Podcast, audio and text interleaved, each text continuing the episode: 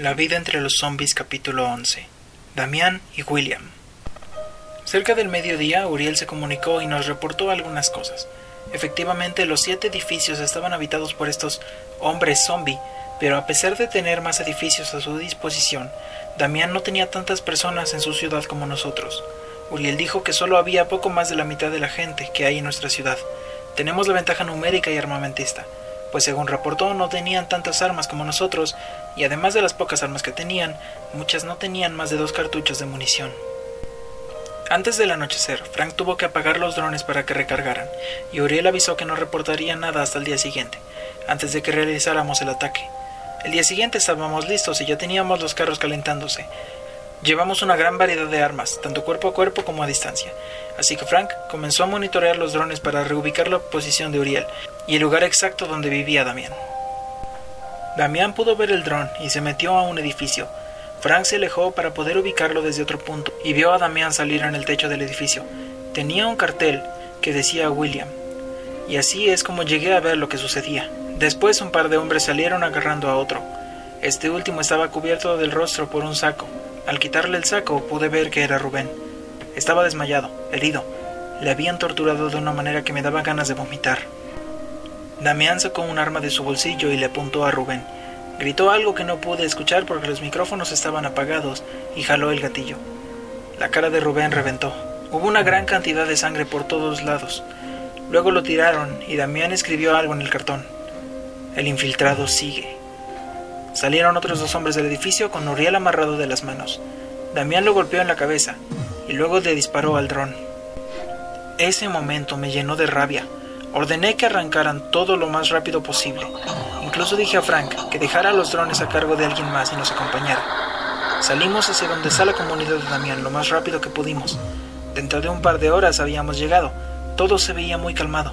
En cuanto los vehículos se detuvieron, se escuchó por el walkie-talkie de Uriel. Sorpresa, idiotas. Era la voz de Damián. De repente una lluvia de balas cayó sobre nosotros. Volvimos a encender los vehículos y los colocamos en las entradas de los edificios. Salimos por un solo lado, el que estuviera pegado al edificio, y comenzamos a disparar a los hombres de Damián. Tal como describió Uriel, no tenían mucha munición, por lo que el tiroteo duró poco. Los hombres comenzaron a atacarnos cuerpo a cuerpo con sus modos zombies, y a algunos les rajábamos el cuello con cuchillos y machetes, mientras que a otros les disparábamos en el mismo sitio. Poco a poco, mientras acabábamos con los zombies, íbamos subiendo piso por piso. Pero a poco más del cuarto piso ya no había más hombres zombies. Así que subí al techo, donde estaba Damián, que tenía a Uriel agarrado del cuello y con un arma apuntándole. Ya no puedes escapar, no te servirá de nada matarlos y de todos modos morirás. Damián puso un rostro de enojo y lanzó una especie de bomba de humo. Sonó un disparo y pensé que habría matado a Uriel. Leo, Frank, Tiago y yo nos cubrimos pensando que nos dispararía también. Entonces vimos una silueta moviéndose entre el humo y disparamos. Pero en cuanto el humo se fue, nos percatamos de que a quien habíamos matado era Uriel. Damián ya no estaba. Miré al suelo. Damián debería haber bajado. Los cuatro bajamos y avisamos a los demás que si ya habían limpiado los edificios, bajaran a buscar a Damián, pero la gran mayoría aún estaba combatiendo. Leo, Tiago, Frank y yo nos apresuramos a bajar lo más rápido que pudimos, pero Damián ya se estaba yendo en una motocicleta. Subí a un vehículo sin esperar a que los demás me siguieran y perseguí a Damián. En cuanto estuve cerca, le apunté con un arma y él comenzó a zigzaguear con cuidado. Disparé pero no pude darle. Bajó la velocidad hasta que estuvo casi al par del coche. Saltó hacia el parabrisas y el vidrio se rompió. Damián trató de arrebatarme el arma. No podía manejar bien mientras sostenía la pistola y el coche comenzó a zigzaguear también, hasta que decidí dar un volantazo y agarrarme bien del auto. El vehículo comenzó a dar vueltas en el aire y Damián salió volando. El coche le pasó por encima a su brazo. Luego, cuando el coche dejó de rodar, salí caminando de él y me alejé. Damián no podía moverse mucho, así que lo dejé ahí. Apunté a donde estaba el tanque de gasolina y disparé. El auto explotó. Yo salí volando disparado como un juguete y volé unos cuantos metros. Hace unas horas desperté. Estoy en una cama y no tengo ninguna aguja ni bolsa ni nada que conecte a mi cuerpo. Parece que estoy bien, excepto porque mis brazos están enyesados. No sé qué es lo que pasó. No siento los brazos. Estoy en la zona médica de la ciudad, es de noche. Decidí no levantarme. No sé exactamente en qué estado me encuentro, pero no parece ser bueno.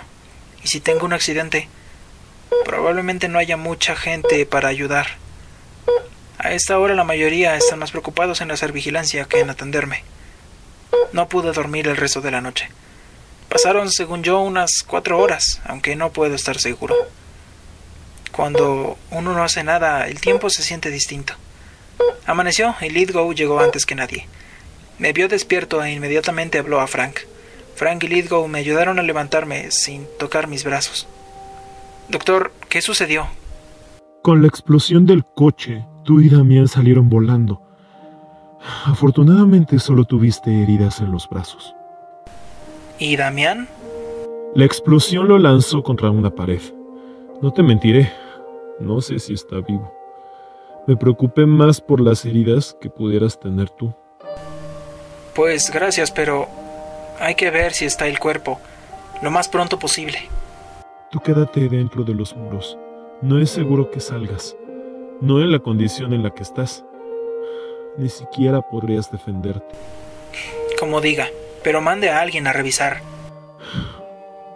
Bien. Déjame avisar a alguien. Will, ¿en serio te preocupa que Damián esté vivo más que tu propia salud? Evidentemente, si Damián sigue vivo, no estaremos seguros ni aunque esté totalmente sano. Debo asegurarme de que esté muerto. ¿Por qué no revisaron su cuerpo desde antes? No lo sé, es decir, todos regresamos, había bastante gente malherida. Por ejemplo, Mary recibió algunos rasguños en los brazos, muy profundos. Hace un par de semanas que las heridas se curaron, pero no sé cuánto tiempo se vean sus cicatrices. ¿Un par de semanas? ¿Por cuánto tiempo estuve inconsciente? Un mes más o menos. No supe qué decir. Mi boca quedó abierta, pero mi garganta no generaba ningún sonido. ¿Cómo pasé tanto tiempo así? Pues ya te dije, la explosión te sacó volando. Lithgow te dijo que tus brazos eran lo único lastimado, porque ya estás recuperado de la cabeza o ya deberías. Ah, ¿Me abrí o algo? Pues en realidad solo te golpeaste, pero salía sangre de tu boca, nariz y oídos. Ya habías despertado cinco veces durante la semana pasada, pero probablemente no recuerdes nada. Blitwood nos advirtió que así sería. Se supone que la vez pasada ya deberías de haberte quedado despierto, pero no fue así. Pero esta ya debería ser. ¿Aún podría perder la memoria? No. Según Lidwell, yo, la verdad no podría asegurártelo. ¿Y cuando despertaba recordaba todo? Sí, pero solías estar somnoliento y no te mantenías más de dos horas, no despierto. Por eso Lithgow me llamó cuando te vio. Supongo que notó que ya llevabas tiempo despierto de algún modo. Dios, ¿qué ha pasado en estos días? Unos cuantos ataques de Lauliet, no mucha frecuencia. Perlo no tiene panza. ¿Hasta cuándo sale? Mm, no eres su tío. ¿Por qué estás tan emocionado por el pequeño? Aún no le han puesto nombre. Pues solo han pasado dos meses y algo. Me traté de cubrir la cara con las manos, pero solo me pegué con los yesos. Me quedé pensando en todo aquello. Teníamos problemas con zombies, medio zombies, sobrevivientes agresivos, un científico psicópata, y Perla estaba embarazada. ¿Algo más que podría presionarme? Ah, claro, no sé cuánto tiempo estarán así mis brazos. Bueno, yo tengo algunas sugerencias. Déjalo así, Frank. Quiero decidir eso con Perla, sin mucha influencia, no te ofendas. Oh, no creo que no haya influencia. Mary se la ha pasado hablando con Perla del nombre del niño. Es muy tarde si no quieres que Perla esté influenciada. Decidí mantenerme callado y salí con cuidado de que mis brazos no tocaran nada. Aún hay unos seis meses y cacho para planear todo lo relacionado al niño o la niña. Primero debía ir a lo importante. Verificar si Damián seguía vivo, aprender más de las estrategias de Lauliet y en general proteger la ciudad, aunque estos últimos días todo parece ir mal. Durante ese día prácticamente no pude hacer nada más que verificar que todo estuviera en orden. Más o menos al mediodía llegaron dos hombres de Alexander a notificarme que el cuerpo de Damián no estaba. Podría habérselo llevado a algún animal, que sinceramente lo dudo. O podría seguir vivo y merodeando por algún sitio. Llegó la cena y Perla tuvo que darme de comer porque no podía doblar mis brazos. Puede que todos me trataran como un héroe por acabar con la amenaza de Damián, pero era humillante la situación en la que estaba. Tras la cena revisé que no se desperdiciara comida en absoluto. Decidí que a partir de ahí se optimizaría todo al máximo. Aquella ocasión Perla durmió abrazándome, Con ella ahí casi olvidaba los problemas que tenía, y cuando veía su vientre solo pensaba en lo que ese pequeño podría ser. Era el primer hijo de una pareja de protegidos. Sin duda sería alguien fuerte y listo y veloz, pero no me imaginaba su personalidad. Era durante la noche que podía relajarme y pensar en esa clase de cosas. Decidí abrir la ventana de la habitación donde dormía. Después de unos minutos descansé, tras asimilar todo, mirando al horizonte que dibujaba la noche llena de estrellas. Durante el día siguiente decidí encargar las cosas a Leo. Ya no sé si pueda dirigir la ciudad y mientras decido si continuar o no, practicaré mantener el equilibrio. Comencé mal, me caía una y otra vez, siempre con la espalda. Si caía de frente me golpearía la cara, y si lo hacía de lado mis brazos se lastimarían de nuevo. En una de las tantas veces que me levantaba tras caer, solo para volver a terminar en el suelo, Perla me vio, se acercó a mí y revisó mi espalda. No pareces tener heridas mayores. Pero detente, tienes la espalda roja. Si sigues así te lastimarás en serio. Ella, ahora que estaba embarazada, se la pasaba ayudando a los heridos. Aún había muchos que no se recuperaban de los eventos de Damián, y algunos pocos que llegaban a tener una gripe ocasional. Sé que puedo confiar en sus diagnósticos por eso. Me detuve por un tiempo, pero me terminaba por aburrir. Volvía a practicar el equilibrio, a caer, a ponerme de pie, a sentir lástima por mí mismo una y otra vez. Hasta que en un intento me mantuve en equilibrio por más de un minuto, y entonces noté los avances que podía tener en un solo día. Tal vez nunca lo había apreciado, pero la fórmula me daba una rápida adaptación, incluso para algo como el equilibrio. Realmente Lithgow se lució con el escudo, aunque puede que ni él mismo sepa cuánto. Así transcurrió mi día. Poco a poco iba aguantando más en un solo pie. Lo máximo que pudo durar fueron dos minutos y cacho. No era mucho, pero sí lo suficiente para poder abrir la puerta.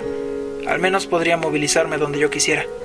Eso si la puerta no tenía seguro. Como no pude ponerme mis zapatos, solo con los pies bajé del edificio, en unas chanclas sucias que había ahí. Planeaba usarlas por si me bañaba, pero los baños solo se hacían una vez cada dos días, con agua de un lago cercano a la zona donde cazábamos. Leo me vio abajo y abrió los ojos como una rana. Will, ¿cómo bajaste? ¿Quién te ayudó? Nadie. Trataré de valerme por mí mismo, incluso en este estado. Wow, bueno, qué bien. ¿Te dijo Litwood en cuánto te curarías?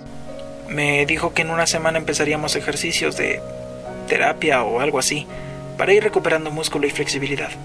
Y que para dentro de otra semana más ya estaría bien. Bueno, tienes un par de semanas para mejorar tu equilibrio y habilidades con los pies. De hecho, estoy uh, pensando aprender algún tipo de estilo de pelea con los pies y mezclar eso con mi estilo habitual para un combate contra Tiago. Pues ve entrenando, porque ese chico no es fácil de derrotar. Oye, ¿puedes reunir a Alexander, Miguel y a Tiago en el laboratorio? Hay cosas de las que hablar. Claro, solo dime a qué hora. Antes de la cena. Leo asintió y fue a avisar. Al momento en que cayó la noche me reuní con ellos y me enteré de varias cosas. Primero, que los equipos con los que Lithgow creaba el escudo fueron recuperados, casi todos. Y al parecer aún hay algunos secuaces de Damián que se llevaron algunos de los equipos. También me percaté de que cerca del laboratorio de Lowlet, donde Lithgow vigilaba, se tomó un edificio donde nos prepararíamos para atacar cuando estemos listos. Por último me dieron toda la información recolectada de Damián, pero no se encontró el cuerpo ni el rastro de él. Uno de los hombres que escapó con él se la ha pasado merodeando la ciudad. Se está haciendo un plan para capturarlo y averiguar lo que sabe. De ahí en fuera, nada más respecto a Damián. Se plantea la teoría de que está creando más salvajes, como los llamamos ahora, y que probablemente planea atacar de nuevo. Terminó la reunión y cada quien se retiró. Yo me acerqué a hablar con Lithgow. Entonces, ¿ya se iniciaron los procesos de curación? Así es. Dentro de una semana más o menos planeo hacer una expansión de las murallas. Tal vez otros cuatro edificios sean suficientes para la comodidad de todos.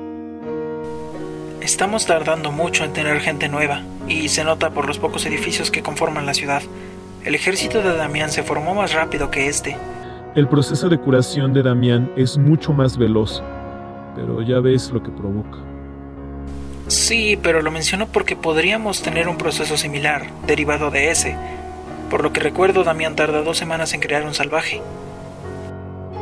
¿Un proceso derivado de ese? Sí, como salvajes, pero con empatía o algo así. Eh, en teoría se podría. pero debo hacer unos cálculos. Pasado mañana te diré si es posible. Ahora ya es muy tarde. Vamos a cenar. Pero me gusta tu idea y creo que se puede. Bien. A partir de entonces pasaron varios días y yo salía a correr aún con el riesgo de caerme. De hecho, pasó en un par de ocasiones, pero nada grave. Mis piernas se fortalecieron, el equilibrio lo podía mantener con el tiempo y no tenía problemas respecto a eso. Pero no podía tomar ningún arma, por lo que en los ataques del Auliet dejé de ser útil y debía ponerme seguro. Así fue como pasó el tiempo. Aprendí a combatir usando solo los pies, manteniendo el equilibrio a la perfección y dando saltos capaces de mantenerme en el aire mientras tiraba dos o hasta tres patadas. Tenía las piernas similares a las de un caballo. Hasta donde sé, así eran las piernas de mi padre. Recuerdo que mi mamá me mostraba muchas fotos de él cuando estaba con nosotros. Era un deportista muy dedicado. Jugaba béisbol. Desafortunadamente murió en un accidente de avión mientras iba a un partido. Yo aún era pequeño. No lo recuerdo, pero mamá siempre dijo que yo debía de cuidar bien a quienes amo, porque nunca sé cuándo pueda perderlos. O cuándo ellos puedan perderme a mí, como nos pasó con mi padre. Pasó una semana y Lidgo comenzó a ayudarme con algunas terapias. Estirar y doblar los brazos, cargar peso de poco a poco, y los primeros dos días de la terapia aún tenía que usar los yesos. Luego solo usaba unos inmovilizadores, y Lidgo mencionó que esos los usaría todo lo que quedara de la semana, y que luego solo tendría que seguir teniendo las terapias cada dos días. Me fui integrando a nuevas actividades poco a poco. Conforme iban mejorándose mis brazos, hasta podía hacer todo lo que solía hacer, pero surgió un problema y es que mientras seguía con mi recuperación, un solo helicóptero del Aulet comenzó a causar problemas. ¿Qué por qué? Fue eso lo que nos dejó los pelos de punta. Era el atardecer y vigilábamos que todos hayan vuelto a sus actividades. Una vez que terminamos con eso, me dirigía con Lidgo a una de mis terapias cuando escuché un helicóptero. Le grité a Daniel que preparara a todos. La ciudad entera estaba alerta. El helicóptero se acercaba a gran velocidad y no esquivaba las armas. Pensé por qué no se reportó nada de los drones y me dirigí con Frank lo más pronto posible, a la vez que veía cómo la gente lidiaba con el ataque. Fue Leo quien le dio con la bazuca y el helicóptero cayó. El problema fue que cayó dentro de la ciudad. Una de las calles estaba llena de restos de helicóptero y teníamos nuestras reservas de agua. La gente se acercó con baldes a apagar las llamas. Pensé que todo estaba bien y comencé a hablar con Frank. Hey Frank, ¿qué los drones ya nos sirven? ¿No vienen los helicópteros? Estaban recargándose, hoy tocaba mantenerlos apagados. Debió ser una casualidad que Laulia te atacara. No le dije nada. Volté a asegurarme de que se estuvieran apagando las llamas. Seguí caminando hacia mi terapia cuando confirmé que había poco fuego. Will, espera. Mira. Frank señaló con el dedo a las llamas. Al inicio me costó distinguir, pero vi unas siluetas moviéndose entre el fuego. Hay civiles ahí. Me acerqué, corriendo tras ese grito, y vi a la gente dentro de los helicópteros. Tenían los ojos rojos, las venas marcadas a la piel. Gruñían, exhibiendo los dientes, y se preparaban a atacar. ¡Leo! ¡Dispara de nuevo! Esas criaturas de ahí son salvajes. No pasó nada. Volté a ver a Leo, pero él solo se había quedado viendo, dudando de si era buena idea. Y es que desde donde él veía, quienes estaban en los helicópteros eran civiles, no me quedé esperando. Saqué un cuchillo y me acerqué a los salvajes esperando que atacaran. Uno de ellos corrió hacia mí y en lo que se acercaba, planeaba por dónde atacarlo eficientemente. Tras unos cuantos movimientos le rebané el cuello con el cuchillo y detrás venían otros seis. Me alejé. Mi brazo en el estado que estaba. Solo podría contra otros dos. El resto se me vendría encima. Saqué un arma y comencé a disparar. El resto me siguió y finalmente Leo volvió a disparar con la bazuca. Solo quedaba uno. Decidí ponerme un alto al fuego y combatirlo. No quise cortarle el cuello. Con calma me concentré en dejarlo en el piso y romper sus piernas a patadas. Una vez quedó inmovilizado, lo até de las manos y lo golpeé en la cabeza. Lo llevé al laboratorio de Lidgow y lo puse frente a él. Creo que sé dónde está Damián. ¿Este venía en el helicóptero? Este, junto con los demás. Le conté a Lidgo cómo fue todo el ataque y comencé a hablar de la teoría que acababa de formar en mi cabeza. Creo que es probable que Damián y Lauliet se hayan aliado en nuestra contra. Ahora Lauliet obtuvo la información para crear salvajes y los mandará en lugar de gastar soldados. Bueno, esto nos pone en una grave desventaja. ¿Alguna otra prueba? ¿Necesita más? Lauliet no es tonto. Él podría haber pensado en crear a estos por sí mismo. ¿Por qué no lo habría hecho antes entonces? En eso te doy la razón. Podría haberlo hecho desde antes. Y tengo otra suposición que es casi una prueba. Cuéntame. Bueno, le había comentado que uno de los hombres que estaba con Damián estaba merodeando los alrededores. Creo que él estaba vigilando las horas y los días en los que había actividad de los drones. Porque no me parece tan casual que Laolied haya atacado justo cuando los drones estaban desactivados. Debe haber descubierto que hay días que se necesitan para recargar. Mm, tendría sentido. Laolied tiene un ayudante creativo, que sería Damián, y un vigilante cercano a la ciudad. ¿Sabe qué? Asignaré un grupo especial para que vigile los alrededores y le diré a Frank que cambie el patrón de actividad de los drones. Me parece acertado. Will, hay gente presentando algunas quejas o inconformidades. El consejo se quiere reunir. Mañana tras el desayuno. Ah, ¿Cuál es el problema y por qué me lo dices ahora? Bueno, hay quienes saben que ustedes tienen la idea de experimentar con zombies para crear algo poderoso que nos ayude. Muchos son solo rumores, pero ya sabes cómo corren. Y después de este incidente, muchos no creen que sea seguro algo así. Expresaron su inconformidad a Miguel, Alexander y a mí. Claro, apruebo la junta. No podemos tener gente inconforme ahora. Bien, entonces mañana tras el desayuno. Avisa a la gente que se relaje. Doctor Lithgow, ¿podrá pausar los experimentos y procesos de curación? De hecho, no he comenzado los experimentos.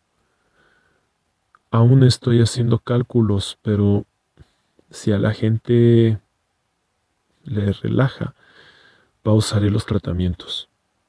Lithgow comenzó a anotar cosas en una hoja, para la gente que trabajaba a diario con él, y la pegó en la puerta del laboratorio. En lo que quedó del día durante la cena, me fui enterando de algunas preocupaciones y conspiraciones de la gente. Había sido un día cansado y lleno de cosas inesperadas. Seguía pensando en la posible alianza de Laure y Damián, y en cómo algo así podría traernos problemas. El posible riesgo de recibir ataques de soldados zombies era un miedo que ahora tenía toda la ciudad. Pues no es solo evitar que un helicóptero lance misiles, sino habría que asegurarse de que el helicóptero se derrumbe fuera de la ciudad para evitar una invasión.